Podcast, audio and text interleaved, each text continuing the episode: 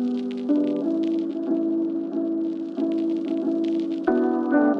Herzlich willkommen zu einer neuen Folge von Finance Forward. Ich heiße Kaspar Schlenk und darf heute eine besondere Folge ankündigen. Es ist die 50. Ausgabe von Finance Forward und ich wollte mich an dieser Stelle für euer Interesse bedanken. Wir hatten in den vergangenen Monaten unter anderem die Comdirect-Chefin Frauke Hegemann und den 360T-Gründer Carlo Kölzer zu Gast und hoffen, dass wir in den kommenden Monaten viele neue spannende Personen der Fintech- und Bankenwelt vors Mikrofon bekommen. Heute haben wir einen Gründer im Interview, der nicht oft in der Öffentlichkeit auftritt, aber eines der aufstrebenden Payment-Unternehmen aufgebaut hat. Die Rede ist von Mirko Hüllemann, der 2003 den Zahlungsdienstleister Heidelpay gegründet hat, der sich gerade umbenannt hat und jetzt Unsere heißt. In diesem Jahr macht das Unternehmen mehr als 100 Millionen Euro Umsatz, beschäftigt 600 Mitarbeiter und hat einen starken Finanzinvestor im Rücken. KKR bewertete das Unternehmen bei seinem Einstieg vor einiger Zeit mit knapp einer Milliarde und will mit weiteren Zukäufen einen europäischen Payment Champion aufbauen. Zusammen mit dem Kapitalchefredakteur Horst von Butler habe ich mit dem Heidelpay-Gründer über die beeindruckende Geschichte, die aggressiven Expansionspläne und die Konsequenzen der Wirecard-Pleite gesprochen. Das Gespräch läuft parallel auch im Podcast Die Stunde Null Deutschlands Weg aus der Krise. Los geht's! Einen schönen guten Tag nach Heidelberg, Herr Hüllemann. Grüße Sie auch. Schön, dass Sie sich Zeit nehmen. Ich mache diesen Podcast heute gemeinsam mit meinem Kollegen Kaspar Schlenk von Finance Forward. Wir wollen über Ihr Unternehmen sprechen und über den Payment-Markt, der ja auf dem viel passiert ist, nicht nur wegen der Wirecard-Pleite, sondern weil es einfach sehr viele Übernahmen gibt, sehr viele neue Player. Am Anfang vielleicht mal meine Frage. Heidelpay ist ein Zahlungsdienstleister. Wie sind Sie damals 2003 auf die Idee gekommen, also die Geschichte bei mir fing an als typischer Heidelberger. Äh, habe ich, äh, ich habe Volkswirtschaftslehre studiert, meine Diplomarbeit übers Internet geschrieben und schon war ich bei der SAP. Ähm, habe festgestellt, das war überhaupt gar nichts für mich. Und dann hat ein Heidelberger die Paybox gegründet. Das war Zahlen mit dem Handy. Äh, begleitet hat das die Deutsche Bank. Äh, wir waren, das war so die New Economy, so 99 äh, war dann auch ganz toll. Ich bin der festen Überzeugung, wir werden auch PayPal Europas geworden, wenn nicht mehr. Äh, wir waren halt sehr früh da, aber dann wurde nicht weiterfinanziert und dann hat das das Übliche ausgegeben wie der ganze neue Markt. Darüber habe ich aber den Payment-Markt kennengelernt und dieses Internet-Payment fand auch äh, diesen ganzen E-Commerce unheimlich spannend ähm, und habe dann äh, diese PSPs, diese da aufkamen, äh, waren das waren meine Partner bei der Paybox und dann habe ich mir überlegt, dann äh, will ich das selber gründen und habe 2003 dann die Heidelberger Payment gegründet. Ähm, warum Heidelberger Payment? Ich saß halt in Heidelberg. Äh, ich wohnte damals noch gegenüber von den Heidelberger Druckmaschinen. Die waren ein toller Weltmarktführer. Also es ist schon, war schon geschichtliche Dimension. Äh, hat sich ja alles ein bisschen gedreht und äh, somit habe ich es dann einfach Heidelpay genannt. Ähm, konnte dann auch ganz ruhig wachsen, weil da war ja kein verrücktes Geld im Markt. Äh, man hat eben solide sein Geschäft gemacht. Wir waren eigentlich wie so ein Handwerksbetrieb und sind da peu und peu äh, gewachsen. Ich weiß noch, äh, unser erstes äh, größeres Office, 150 äh, Quadratmeter, da meinte meine Frau, ich bin größenwahnsinnig geworden. Das war wirklich so. Ähm, unsere ganze Büroeinrichtung habe ich für einen Euro aus der Insolvenzmasse gekauft. Also wir waren immer sehr, sehr schlank und, äh, und, lean aufgestellt. Konzentriert haben wir uns komplett auf den äh, SME-Bereich. Äh, was anderes haben wir auch nicht gemacht. Wir haben auch nie Gaming, Gambling. Es waren also deutsche Kunden, äh, äh, wo ich dann immer auch meiner Oma oder meiner Mutter sagen konnte, was, das, was die eigentlich machen. S&E-Bereich ist was nochmal? Äh, Small and Medium Enterprises, also wirklich KMU-Kunden, kleinste mittelständische Unternehmen. Ach so, das heißt, Sie hatten diese Vergangenheit gar nicht, die ja viele Payment-Dienstleister hatten, dass es sehr viel so aus der Glücksspiele- und Pornoindustrie auch gab. Das war bei, spielte bei Ihnen das keine so eine große Rolle? Hatten wir gar nicht. Also die Sache war auch die, wir waren dann, äh, hatten, haben wir das Ganze über ein sogenanntes Facilitator-Programm gemacht und das haben wir mit Visa und Mastercard äh, praktisch nur dadurch durchgekriegt, damit wir mit im Impressum stehen. Wie hieß die Firma, die wir da in Luxemburg gegründet haben? Die hieß Hüllemann und Strauß. Und ich hatte keine Lust, meinen Namen und auch mein Vater mit Sicherheit auch nicht, äh, äh der ist Professor in München, äh, äh, Hüllemann irgendwo auf einer Porno, Edal, Waffen, sonst irgendwas Seite zu sehen. Und auch äh, war es so, dass ich, wir wussten ja, das ist ein Transaktionsgeschäft, das ist ein Recurrent Business, das heißt, wir hatten eine monatliche Gebühr, die die Masse macht. Umso mehr Händler ich habe, umso besser ist es. Also wir wollten, hatten nicht mehr den Gedanken, ich will jetzt schnell reich werden. Das hatte ich ja mit New Economy schon, äh, hat ja da schon nicht funktioniert. Und ähm, insofern sind wir da ganz ruhig und langsam gewachsen. Und das haben wir auch über zehn Jahre so gemacht. Und dann wurde der Markt dann wieder ein bisschen wilder, ein bisschen verrückter, dann gab es auch mehr Geld und plötzlich haben wir festgestellt, PSP ist nicht blödsinnig, sondern das ist spannend. Ähm, äh, die Banken fingen dann auch so an, ein bisschen Probleme zu bekommen. Und dann haben wir gesagt, okay, was können wir? Wir können vor allem E-Com. Wir hatten dann auch schon mittlerweile den einen oder anderen Großkunden auch schon gewonnen. Äh, das fing im Grunde mit der Scout-Gruppe an. Die, die, die Friend Scout haben wir abgewickelt. Das war dann schon Großkundengeschäft, um die man sich dann dementsprechend kümmern musste. Das war auch Ihr USP sozusagen. Also das, was Sie, äh, wo Sie sich abgehoben haben. Oder was war denn Ihr, womit haben Sie sich abgehoben von anderen Anbietern damals? Warum ist man zu Ihnen gekommen? Also damals war es natürlich auch so, äh, da gab es ja noch keine DSGVO. Das heißt, wir haben natürlich diese ganzen Massentransaktionen abgewickelt, auch die Lastschriften. Und wir wussten genau, wenn ein Kunde bei Friendscout nicht zahlt, zahlt er auch bei B2 nicht und auch nicht bei Stay Friends. Und insofern hatten wir natürlich eine sehr gute Händlersperrdatei, unsere eigene. Und haben natürlich auch viel Erfahrung gesammelt. Wir haben ich weiß noch, bei Ärzte ohne Grenzen, da würde man denken, das ist doch nie im Leben ein Betrugsopfer. Ja, aber wenn Sie im Darknet die Karten validieren wollen, dann gehen Sie auf äh, Ärzte ohne Grenzen, machen die Musterspende im Internetcafé und das machen Sie immer wieder und dann sind irgendwie die Karten valide und dann können Sie die gut verkaufen. Und damit hatte Ärzte ohne Grenzen plötzlich ein Chargeback-Problem, also äh, das Endkunden das rückbelastet haben. Was haben wir denn gemacht? Ein IP to close to IP-Check gemacht. Das heißt, es kann nicht sein, dass im Internetcafé in jedem, jede zehn Minuten ein, eine Spende über, über Ärzte ohne Grenzen oder fünf Minuten gemacht wird. Das heißt, er konnte vielleicht eine Testkarte noch testen und dann war das schon vorbei. Also bei Ärzte ohne Grenzen schon wieder raus aus dem Betrugssender. Und so haben wir halt viel Erfahrung äh, gesammelt und viel gemacht und viel gelernt. Das gleiche mit den Lastschriften, das gleiche mit den eigenen Bezahlverfahren. Gab es denn in der Anfangszeit überhaupt so viele Transaktionen äh, im Netz in diesen bei den kleinen und mittelständischen Unternehmen? Also wir waren ja komplett fokussiert eigentlich auf E-Com äh, Pure Player. Also das war oder ist auch immer noch eine Koffer direkt. Äh, das sind welche, das ist wie eine Babymarkt, die wirklich komplett nur über E-Commerce verkaufen. Das sind ja eher die, die heute von E-Com in den stationären Handel gehen, die so Pop-up-Stores machen. Ähm, das war unser eine DNA bei E-Com. Äh, also es war toll, die Kongresse, da gab's also der Anzugträger mit Krawatte, da wusste man, der kann nichts. Ja? Und das war einfach eine tolle Community. Die, die, die, es sind ja auch viele erwachsen geworden. Manche haben tolle Firmen gegründet. Äh, der, ich weiß noch, der, der, der Lars Jankowski und Erik Jankowski, die haben Oxid gegründet, eine große Shopping-Plattform. Der ist mittlerweile in Vietnam, hat eine outgesourcete Firma gegründet, hat Voodoo gegründet. Man kennt sich einfach in dieser Szene und das ist halt schon toll. Ja? Also wir sind alle alt und grau geworden darüber, aber äh, ist eine schöne Geschichte. Und Sie sind ja lange in der Nische geblieben. Haben Sie sich da einfach wohlgefühlt oder was war sozusagen der, der Auslöser, dass dieser Markt wilder geworden ist? Äh, dann kamen ja auch irgendwann Finanzinvestoren bei Ihnen. Genau das. Also irgendwann hat man dann mal festgestellt, ah, da muss ich was tun. Und äh, auch wir haben gesagt, also es geht jetzt auch mehr Richtung Omnichannel. Das heißt, der Händler sagt, ich will von dir Terminals und E-Com. Noch nicht komplett combined. Also ich will von der eine Rate für die Kreditkarte, für die Girocard. Ich möchte auch die ganzen Internetbezahlverfahren. Ich möchte einfach ein, ein Anbieter, der alles kann. Stationär hatten wir einfach gar nichts. Ja, ich hatte auch kein Know-how. Weiß ich was, wie, wusste nicht, wie ein Terminal funktioniert, wie das genau, ist eine ganz andere Welt. Und äh, dann haben wir gesagt, das können wir eigentlich nur äh, über lange selber machen oder durch einen Zukauf regeln. Ähm, wir waren wirklich, äh, Queen und hatten keine Ahnung, was sowas kostet. Und äh, haben uns Unternehmen angeguckt und haben festgestellt, äh, das können wir gar nicht. Wir hatten 5 Millionen EBITDA, Cash EBITDA. Wir haben ja eher am Konto entlang gebucht, sehr konservativ immer. Es war ja komplett unser Geld. Ähm, und dann haben wir festgestellt, das, das können wir jetzt gar nicht stemmen. Und vor allem, wenn ich jetzt einen äh, äh, kaufmännischen Netzwerkbetreiber dazu kaufe, ja, das war's. und ich sage, okay, das ist jetzt nicht wirklich eine Wachstumsstory. Ja? Ähm, wenn wir jetzt nur organisch wachsen wollen, dann muss ich aber, wir waren 40 Mitarbeiter, das funktioniert auch nicht, dann muss ich auch richtig Geld in die Hand nehmen. Da muss ich da dann müssen wir Minimum 100 Leute im Tech-Team haben. Die müssen sie erstmal onboarden.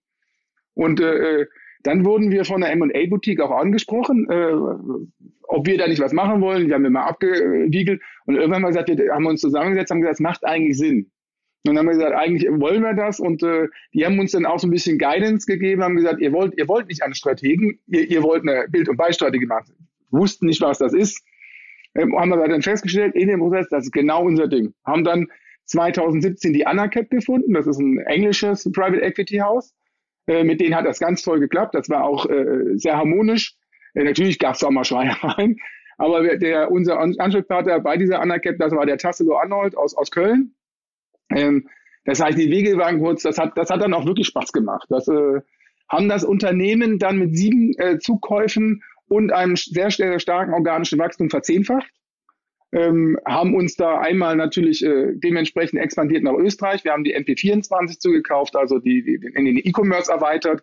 Wir haben dann die Startec in Hamburg dazu gekauft, eben den Point of Sale. Das war eine der besten Vertriebsmannschaften, war auch eine tolle Kombination. Ähm, und haben dann noch die Universum Group dazu gekauft. Den hatten wir immer schon als Partner im Rechnungskauf. Ähm, und haben und praktisch dann so 2019 haben wir gesagt, jetzt sind wir eigentlich für die Anacap zu groß geworden. Die, was haben wir noch nicht? Wir sind noch kein Acquirer, wir sind noch kein technischer Netzwerkbetreiber. Wir, wo sind wir denn in Frankreich? Auch da wollen wir hin expandieren und wir wollen nochmal in der Produktseite richtig Gas geben und haben gesagt, also liebe Anacap und haben dann die überzeugt nach zweieinhalb Jahren, dass wir den nächsten Private Equity suchen und haben dann praktisch die äh, KKR für uns gewinnen können das ist nochmal eine ganz andere Nummer, haben da auch schon vier Zukäufe gemacht mit der KKR, seitdem die drin sind, wollen eben noch dann Acquirer werden, wollen technischer Netzwerkbetreiber werden. Wir haben auch die TinHub dazu gekauft. Das ist ein Berlin äh, ansässiges Smart-Kassensystemhersteller, also eine Internetkasse. Und wollen praktisch da das Produktportfolio dementsprechend dann zusammenbauen, dass wir dann wirklich äh, mit möglichem USP an den Markt gehen können. Vielleicht ganz mal kurz nur als Erklärung an unsere Hörerinnen und Hörer. Ein Acquirer hat praktisch, und das war ja auch sind die anderen Unternehmen, die nehmen das Ganze selbst in die Bücher, kann man so ganz einfach erklären. Ne? Sagen, die wickeln das nicht nur ab, sondern nehmen diese Zahlung auch einmal selbst in die Bücher. Das ist der Unterschied. Ist das richtig? Genau, also wir wickeln einmal die Transaktion technisch ab, auf dem Terminal, aber auch im E-Commerce und aber geben auch die ganzen Akzeptanzverträge so, dass der Händler eben Visa, Mastercard, Rechnungskauf, Girocard anbieten kann und fungieren. Wir sind also ein von der BaFin registriertes Zahlungsinstitut, waren da übrigens auch das erste in Deutschland bankunabhängige und äh, das ist dann, diese Lizenz gilt für ganz Europa und nehmen dann Gelder von Endkunden im Auftrag vom Händler entgegen und zahlen den Händler aus. Der für den Händler hat den Vorteil, hat eine Schnittstelle, äh, einen Ansprechpartner und er kriegt eine Auszahlung mit einer Abrechnung. So dass die Buchhaltung, das, äh, wir führen für manche auch das Nebenbuch, äh, dazu haben wir SAP-Systeme, die man dann praktisch dem äh, Kunden zur Verfügung stellen können. Und mit dem Einstieg von KKR war es ja auch so, dass ähm, sie wurden damals, glaube ich, mit über 900 Millionen bewertet. Das war ja auch schon eine ganz andere Dimension, die sie da plötzlich vorgestoßen sind, ne? Also ich hätte ja gar kein Problem, was zur Bewertung zu sagen, aber Private Equities mögen das gar nicht, dass ich darüber rede. Insofern überlasse ich das dann äh, dem Handelsblatt der Finanzszene, dem Herrn Doms, der ist ja mal sehr gut. Oder den Kollegen von Finance Forward, hier Kaspar Schlenk. Die sind ja auch immer dran an diesem Thema. Ich hätte, wie gesagt, kein Problem damit. Wie haben Sie denn den Aufstieg von Wirecard verfolgt parallel? Ja gut, die, also sagen wir es mal so, die Financial Times hat ja vor fünf Jahren schon berichtet und äh, dann gab es ja auch mal den Vorstand ähm, Schutzverein der Kleinaktionäre und immer wieder gab es so Angriffe. Ich persönlich habe Wirecard natürlich im SME-Bereich überhaupt nicht, also war überhaupt kein Mitbewerber für uns. Das ist ja, die haben, waren ja eine ganz andere Nummer unterwegs. Ähm, die sind auch Vollbank. Wir haben das natürlich gesehen. Für uns, für uns sind so Konkurrenten eher im Großkundenbereich so eine Adyen, im Kleinkundenbereich eher so eine Stripe. Das sind eher unsere, mit denen wir uns dann, oder in Deutschland PayOne oder Computop, äh, mit denen wir am Markt agiert haben. Also Wirecard an sich haben wir nicht wahrgenommen. Haben Sie denn aus dem Markt irgendwelche äh, Gerüchte ähm, wahrgenommen? Ja, der Payment-Markt hatte immer schon äh, das, was jetzt rauskommt, eigentlich befürchtet. Äh, deswegen haben wir auch nie eine Zusammenarbeit mit der Wirecard gehabt. Ich meine, der, der Financial Times Journalist hat das vor fünf Jahren schon geschrieben. Das heißt, hatten Sie auch vorher immer Zweifel? Irgendwie, das kann doch nicht wahr sein? Oder, oder hat man das, weil Sie, ich meine, das ist ja eine tolle Ansage, wenn Sie sagen, Sie haben Wirecard nicht wahrgenommen. Es war ja auch immer ein DAX-Konzern. Nicht in dem Bereich. Also ich glaube, Wirecard war nicht konzentriert auf äh, Kleinkundengeschäft. Das war nicht ihr Thema. Ja. Ich, also ich bin ja selber erstaunt, was ich lese über Wirecard. Das ist ja, ist ja Wahnsinn. Aber ich glaube, das Ganze war, also wie aus der Presse, ist das in Asien passiert. Und in Asien, wir sind ein deutscher Payment-Anbieter, der hier deutsche Endkunden abwickelt und Händler. Äh, ich war noch nicht mal in Asien. Was haben Sie denn gedacht, als im Juni dann der Betrug aufflog? An dem Tag, als das kam? Ich kann das heute noch nicht so ganz glauben. Das ist irgendwie so unglaublich, dass, also, ich, mein, ich habe es ja auch nur gelesen, dass eine, eine Financial Times Journalist das schreibt, dann noch angezeigt wird von der BaFin ähm, dass Short-Selling verboten wird, dass äh, EY ständig testiert, ist alles in Ordnung. Ich finde es unglaublich. Man kann es kaum glauben. Als Unternehmer haben Sie ja dann gleich die Chance ergriffen und haben sich da in einem Hotel in der Nähe eingemietet, ähm, haben quasi gute Mitarbeiter von Wirecard angesprochen, um die abzuwerben. Ähm, wie erfolgreich war das? Was war der Gedanke dahinter? Also es ist eine Bild- und Beistrategie und wir bauen unheimlich viel. Das heißt, wir haben natürlich ganz viele Jobprofile, die wir besetzen wollen. Das sind Projektmanager, Produktmanager, Integrationsmanager, das sind Ent Entwickler. Da, da waren, da haben wir natürlich jetzt jemanden in, in München sitzen gehabt und das ist ja hervorragend. Das sind ja alles möglich potenzielle Kandidaten. Das heißt, wir haben uns 1000 Profile angeguckt, haben uns 200 dann dementsprechend näher angeguckt und eben in diesem besagten Hotel dann auch getroffen. Äh, und äh, so Speed Dating. Und kein Bier getrunken. Die, die Mitarbeiter. Genau, kein Bier getrunken, stand ja heute Morgen bei Finanzsender. Da hat einer unserer Mitarbeiter schon gesagt, das müsste man vielleicht mal dementieren. Gegendarstellung. Ja, Gegendarstellung. Ich glaube, tagsüber war das ja dann auch so. Ähm, und wir haben ja auch schon ein paar Münchner Mitarbeiter gehabt. Äh, und insofern, man kannte sich ja auch, äh, auch von, allein schon von den Messen. Und da waren schon ein paar gute wirklich dabei. Wir haben dann dementsprechend auch äh, die Jobangebote rausgegeben und mittlerweile über 70 Mitarbeiter gewinnen können. Das ist für uns ein absoluter Shortcut, weil diese Mitarbeiter wollten wir über die nächsten zwei Jahre einstellen. Die Profile müssen sie erstmal alle finden. Das heißt, wir haben müssen keine Headhunter bezahlen. Wir, können, wir gewinnen bestimmt ein Jahr. Wir haben das auch praktisch, wir haben richtig Financial Model dafür aufgestellt.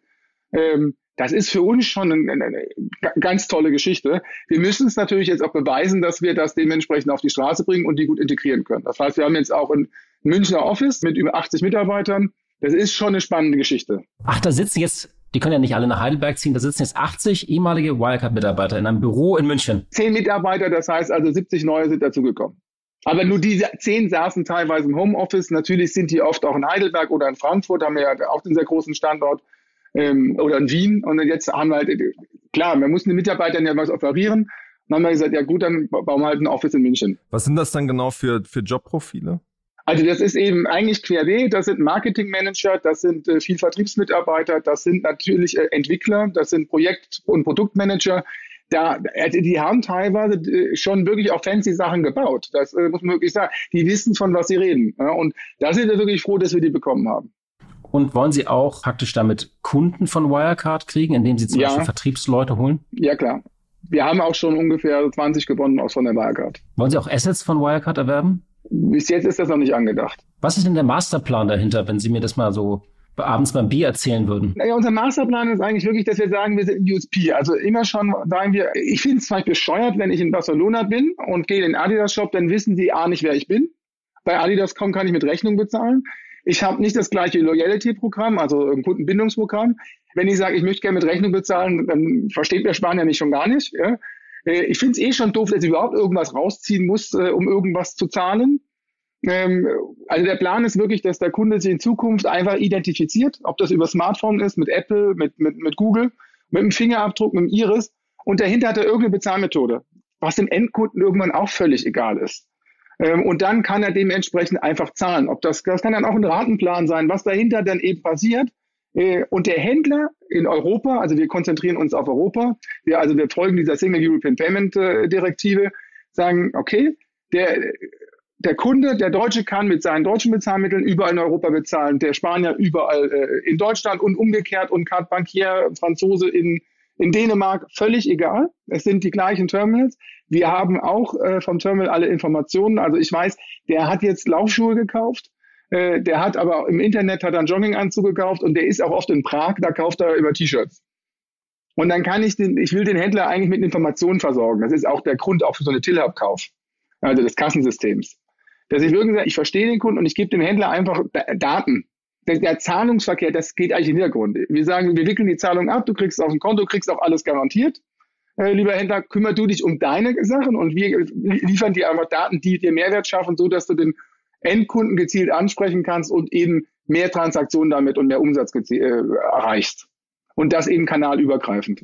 Warum sind Sie der Überzeugung, dass Sie da der äh, ein dominanter Player werden können? Weil es gibt ja auch sehr finanzstarke andere Player, zum Beispiel WorldPay, Ingenico, Absolut. oder Netz äh, mit mit Concardis, wo auch ähm, ja finanzstarke Investoren im Hintergrund aktiv sind. Also wenn ich das jetzt mit Tesla vergleichen würde, ist Teslas DNA ist äh, Elektronikautos. Unsere DNA ist eben dieser Omnichannel-Ansatz. Ich würde sagen, Adyen hat den auch. Äh, vielleicht hat den auch eine Stripe. Vielleicht nicht ganz so weit wie wir, weil wir dementsprechend auch den Rechnungskauf selber im Haus haben. Ich denke, andere Player haben es nicht so in der DNA. Ja, und äh, deswegen glauben wir, dass wir da mit unseren Produkten wirklich, äh, wenn wir die kombinieren, sehr weit vorne sind. Also wir haben uns ja auch viele Kassensystemhersteller angeguckt und haben uns bewusst für Tillab entschieden, weil die wirklich, auch dieses Produkt ist einzigartig. Das ist richtig fancy, das hat richtig Sachen, die andere eben noch, noch gar nicht denken. Und ähm, da, da ich, äh, ich glaube, dass wir da wirklich äh, Kunden wirklich viel liefern können. Und zwar über alle Segmente hinweg, klein bis groß. Also wir haben ja Sind die anderen wahrscheinlich ein bisschen anders, aber äh, wäre ja, also wenn die das, wenn die anderen sagen würden, ja, der Hüllemann hat völlig recht, ich meine, dann können sie ja auch nach Hause gehen. Ja, ja ich meine, äh, Konkurrenz belebt ja auch und hält einen aktiv. Aber das heißt, Sie mit Masterplan meinte ich auch, wollen Sie jetzt sozusagen der führende deutsche Player werden in dem Segment, in diesem Payment-Segment? Oder was ist da Ihr Ziel? In diesem Omnichannel wollen wir eigentlich europäischer führender Anbieter werden. Also wenn ich jetzt ein äh, deutscher Händler bin, sage ich will jetzt nach Spanien gehen, dann habe ich ein echtes Problem, dann muss ich mir heutzutage einen Payment Service Provider suchen, der mich mit spanischen Terminals, mit spanischen äh, wie ein Quattro B oder eine Euro 6000 ausstattet, die Akzeptanz, das ist wieder eine ganz andere Geschichte. Ähm, das heißt aber noch nicht, dass ich die Daten auch so in meiner Buchhaltung habe, wie ich es in Deutschland habe oder in Österreich. Und das, äh, das ist also, das können dann eigentlich auch nur große. Ähm, also eine Lidl kann das natürlich, aber die arbeiten auch in jedem Land mit dem dementsprechenden Anbieter. Und äh, das, das wollen wir im, Zuge von SEPA dementsprechend lösen. Also, da gibt es also nur mal als äh, Beispiel mit der Payment Service Directive 2 gibt es den Access to Account. Das heißt nichts anderes. Wir dürfen, wenn der Endkunde uns die Erlaubnis gibt, auf sein Endkundenkonto schauen. Da kann ich nichts geahnte Risikoprüfungen über Endkunden machen, die ich äh, in Spanien oder Frankreich so noch, noch nie machen können. Dann kann ich ja sehen, wo arbeitet er, vielleicht zahlt er Schulgeld und dementsprechend sind und die Systeme hinten dran, die sagen, ja, dem kannst du auch den Rechnung anbieten, Pay Later, der, der kann auch pumpen, was auch immer. Und das ist natürlich dann sehr spannend. Was bedeutet denn jetzt die Wirecard-Pleite für die Payment-Branche insgesamt? Geht es jetzt nur noch ähm, um Verdrängung? Wie ist da so Ihre Zukunftsvision? Die Wirecard, ich, also so, so wie ich es auch der Presse entnehme, war das ja eine Luftnummer. Ja, also äh, da, da war ja gar nicht so viel. Also ich glaube, wenn jetzt eine Worldline pleite gehen würde, das wäre wirklich was, was in der Payment-Branche ein Erdbeben wäre. Ich sehe das bei der Wirecard nicht. Das macht natürlich viel Reputation kaputt. Es macht vor allem auch im Standort Deutschland, dass ein DAX-Unternehmen von EY, auch einer der Big Four, geprüft wird. Das, ist der eigentliche Skandal. Also da, da würde ich eher auch Richtung EY nochmal schielen. Ähm, Sie haben jetzt dann in einem äh, Interview Anfang des Jahres gesagt, dass sozusagen der Weg zu einem Börsengang im Grunde genommen auch nicht mehr weit sein wird. Ähm, was können Sie da aktuell zu sagen? Sie sagen, die Zeit ist nie reifer. Also Börsengang, also, so weit sind wir noch lange nicht. Also wir jetzt, wir haben ja erstmal die KKR reingeholt. Wir wollen, wir konzentrieren uns wirklich jetzt auf dieses Produkt, dass wir da wirklich dem Händler das so anbieten können. Wenn das modular will, kriegt das modular, kriegt auch nur ein Terminal von uns. Ja? Natürlich wollen wir eigentlich den ganzheitlichen Ansatz fahren und ihn komplett abholen. Aber äh, Börsengang ist äh, überhaupt noch nicht auf dem Schirm. Ja? Okay. Um diesen Markt dann nochmal so ein bisschen zu verstehen. Es gibt für mich immer so als Laie so einen Widerspruch. Einerseits wird geschwärmt, dass dieser Markt noch ganz am Anfang ist, äh, bargeldloses Bezahlen, E-Commerce, das gigantische Potenzial. Also es geht um Größe. Auf der anderen Seite kann man nur mit Größe überhaupt Geld verdienen. Also das sieht man auch in manchen Märkten. Wenn man das nicht hat, sind die Margen eben sehr schmal. Und drittens ist trotzdem so, dass ähm, die ähm, tatsächlich die Gewinnmargen der Anbieter oft gigantisch wirken. Also bei Ihnen wurde mal korportiert bei 19 Millionen Ertrag, 40 Millionen EBTA. Können Sie mir das mal einfach erklären? Also was stimmt denn jetzt eigentlich nun? Sind die Margen schmal oder sind die gigantisch? Geht es nur über Größe? Also ja, es ist, äh, ist ganz so einfach kann ich es nicht formulieren. Ja, also das ist das. Im kleinen Kundengeschäft kannst du die Margen natürlich besser als im Großkundengeschäft. Die Großen bringen aber das Volumen, was wiederum die Einkaufspreise bei den dementsprechenden Anbietern äh, senkt. Das ist eigentlich wie überall. Äh, die Margen sind, seitdem ich da arbeite, schon immer unter Druck. Ich glaube aber, sie stabilisieren sich. Ja, und äh, weil es gab ja mal 100 PSPs in Deutschland, vielleicht sind es jetzt heute noch vier. Ja. Ähm, also da hat sich ja auch schon viel konsolidiert und das wird sich weiter konsolidieren ähm, wie bei der Zuliefererindustrie, bei der Automobilen äh, genauso und irgendwann sind die bereits stabil, aber eben auch Größe. Größe ist wichtig, weil es ist ein Massengeschäft und wir nehmen ja immer nur einen ganz kleinen Anteil an der Transaktion. Also brauchen wir viele Transaktionen. Nur wenn die Maschine mal steht, äh, dann, wenn sie dann skalieren, dann ist es äh, egal, ob sie 100 Millionen Transaktionen machen oder eine Milliarde.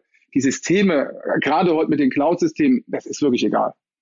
Also ich kann heute, das ist, also das ist wirklich toll. Also wie auch unser System ist in der Cloud und sage, ich brauche jetzt in China noch einen Server, dann klicke ich den einfach dazu. Das, unglaublich, was man da machen kann. Also das, die Hardware ist, ein, ist kein Bottleneck mehr und die, die Software schon lange nicht. Wir reden ja immer nur von kleinen Informationseinheiten. Wenn man sich jetzt so ein bisschen die, die nächsten Jahre anguckt, was würden Sie sagen, für wie viele Player ist eigentlich Platz im Markt? Also, äh, wenn ich mir vorstelle, also ich, ob der Vergleichen, weiß ich nicht so richtig, überlege ich mir auch oft. Wir haben in Europa ungefähr 20 Großbanken, äh, vielleicht drei richtig große. Ich denke so, äh, die, die sind ja alle relativ aus dem Zahlungsverkehr ausgeschieden, ähm, dass man dann sagt, dass es so ungefähr auch die Player in, in den PSB-Bereich gibt. Also 20 und drei, vier große, sagen Ja. Und Sie wollen dann sicherlich einer der drei, vier großen am Ende sein. Nicht der vier, sondern der drei. Und bleiben Sie eine Heidelberger Firma? Nee, das sind wir nicht mehr. Also das ist, äh, wir benennen uns ja auch um. Ähm, unser größter Standort ist in Frankfurt. Äh, wir sind äh, sehr stark in Wien und auch sehr erfolgreich. Wir sind in der Schweiz. Wir wollen nach Europa immer mehr. Wir haben zwar europäische Kunden überall, aber wir sind noch nicht da. Ähm, deswegen, wir sind auch keine reine Payment Company, sondern wir verwalten wirklich Daten, äh, die im Zahlungsverkehr erhoben werden, aber auch äh, Warenkorbdaten ähm, das ist unser Fokus und deswegen auch der, fällt eben der Name Payment raus und auch der Name Heidel. Heidel steht ja für Heidelberg. Ähm, wir, wir haben eine starke äh, Heidelberg-DNA, aber sind äh, dementsprechend eigentlich eine europäische Firma mit einem starken Dachfokus. Wie spricht man diesen Namen eigentlich aus? Unser oder Junzer oder Anser? Unser. Unser? Ja. Okay. Ich hatte mich überlegt, wie klingt wie Uber bloß mit Z? Nee, also das ist Claudia, unsere Marketingchefin. Sie kommt aus dem Norden, wohnt in München. Ähm, wenn Sie in Heidelberg studiert haben, äh, da würde man uns ein bisschen komisch aussprechen, aber die haben mir das erklärt und dann ist das, äh, also mir gefällt das mittlerweile richtig gut. Äh, es ist ein Kunstwort, es ist, äh, zeigt die Herkunft des Namens, äh, dass wir eben eine German Heritage haben, also eine deutsche Herkunft haben und dementsprechend auch solide das an Europa anbieten wollen, eben soliden Zahlungsverkehr. Von der Unze, das meinen Sie, die deutsche Herkunft, also von dem Begriff Unze? Das, nee, von Unsa mit S geschrieben und das halt mhm. mit Z, ja. Achso, ich dachte von dieser Maßeinheit Unze. Aber das ist, äh, können Sie aber erzählen, das passt ja auch noch dazu. Kann, können wir auch noch machen, ja. Wenn Sie jetzt so ein bisschen mal Bilanz ziehen, Sie haben dieses Unternehmen jetzt 17 Jahre lang aufgebaut. Ähm, was waren eigentlich die wichtigsten Lehren daraus? Wir erfinden uns eigentlich so alle drei bis fünf Jahre äh, mal länger, mal kürzer neu, komplett neu. Also das ist, äh, äh, ich finde, wie wir angefangen haben, wir haben wir einfach nur Verträge verkauft, da sage ich, wir jetzt eine Versicherungsagentur. Dann sind wir praktisch voll in die Technologie gegangen mit PCI, DSS-Zertifizierung. Das ist also eine sehr strenge Zertifizierung der Technik, mehr in Richtung Fintech. Ähm, äh, dann der, der Big Bang damit mit, mit, äh, mit Anacap, dass wir dann in Richtung Konzern gehen und wirklich alles anbieten wollen und äh, jetzt mit KKR wollen wir die Welt erobern. Wir haben jetzt auch, einen, finde ich, den äh, super tollen Vorstand, also der, einmal den CFO, den Axel Repin, der hat Tom Taylor an die Börse gebracht. Äh, dann haben wir den, den Nief, der früher bei Auto1.de war, der macht jetzt die Tech-Abteilung in Berlin. Und also für das Ganze sitzt in Berlin. Äh, wir haben auch noch, äh, der ist noch nicht pronounced, der kommt in Q1 äh, und einen neuen äh, Vertriebschef praktisch, also CCO. Ähm, also ich habe unser COO, das war mal mein Chef bei Paybox, der ist jetzt auch bei uns. Also ich glaube, wir haben ein tolles Team, mit dem wir das wirklich äh, auf die Beine kriegen. Ich, ich glaube dran, dass wir in drei bis fünf Jahren da sind, was wir, was wir heute versprechen. Und ich glaube sogar, dass wir es schneller schaffen, äh, wenn wir das jetzt integrieren, was wir dazugeholt haben. Und ähm, ja. Also es macht nach wie vor Spaß. Aber es ist immer, es ist eine komplett andere Firma. Meine, wir sind jetzt über 600 Leute. Früher kannte ich noch äh, jeden persönlich, weil ich ihn angestellt habe. Äh, das ist heute nicht mehr so, ja. Ich danke Ihnen sehr für diese Einblicke. Eigentlich, ähm, man könnte ja hoffen, nachdem Wirecard weg ist, dass das jetzt eine deutsche Erfolgsgeschichte wird, auch wenn Sie ein europäisches Unternehmen werden wollen. Vielen Dank für Ihre Zeit und dass Sie hier in der Stunde Null und bei Finance Forward zu Gast waren. Dankeschön. Ja, danke, danke Ihnen. Tschüss.